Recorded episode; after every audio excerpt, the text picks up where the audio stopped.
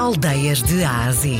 Uma viagem à descoberta das aldeias e vilas que fazem parte do nosso valioso património cultural e rural de Portugal. De segunda a sexta, na RDP Internacional, com Salomé Andrade. E Portugal, neste mês de agosto, está em festa. Gosta de cerveja e de marisco? Bom, então vai ter que dar um pulinho até à Vila de Fão. Senhor Presidente, é mais uma edição da Festa da Cerveja e do Marisco, não é? Sim, é verdade. Portanto, estamos na 23 edição. Eh, é um evento consolidado, consolidado Porquê? Primeiro, porque as associações que lá participam para angariar fundos e, e que estão na venda do, do marisco aproveitam estes 10 dias consecutivos eh, para angariarem fundos eh, durante a venda. Eh, no que diz respeito à segurança, à higiene e toda a dinâmica para saber receber cerca de 1.200 lugares sentados diariamente e com bastante rotação, porque este evento, ao longo dos 10 dias, não temos dúvidas nenhumas que ultrapassa os 50 mil visitantes. E esses 50 mil visitantes não estão só em Fão, ou seja, não são só de Fão.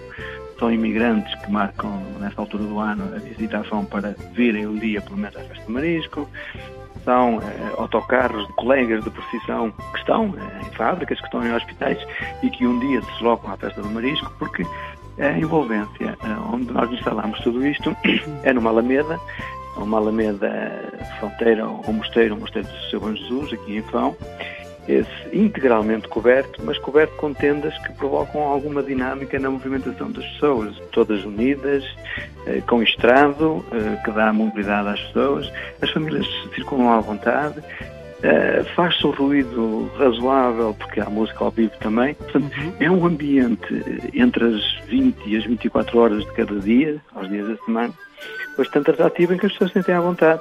Uh, convivem, têm a música ao vivo, circulam pela zona do artesanato, esteja neblina, esteja sol, esteja chuva, estão confortavelmente instalados, portanto, e, e o, evento foi-se consolidando assim ao longo dos anos e, e portanto, o evento uh, acaba por ser conhecido também por uh, espanhóis, da Galiza sobretudo, Portanto, a nível nacional somos um evento de, de, destaque, que portanto, isto é uma vila, para além de termos o Rio Cábado de um lado, temos o Oceano Atlântico do outro, portanto, na época balnear há aqui muita gente a circular e, claro, as pessoas eh, normalmente quando vêm para aqui não vêm só pensar na praia, vêm pensar também em que, que, outras atividades haverá para além da praia. E a Festa da Cerveja do Marisco, juntamente com a Feira do Artesanato, que vai na 22 edição, um, ehm, acaba por ser uma componente, um complementar a essa atividade de verão e de lazer junto à praia.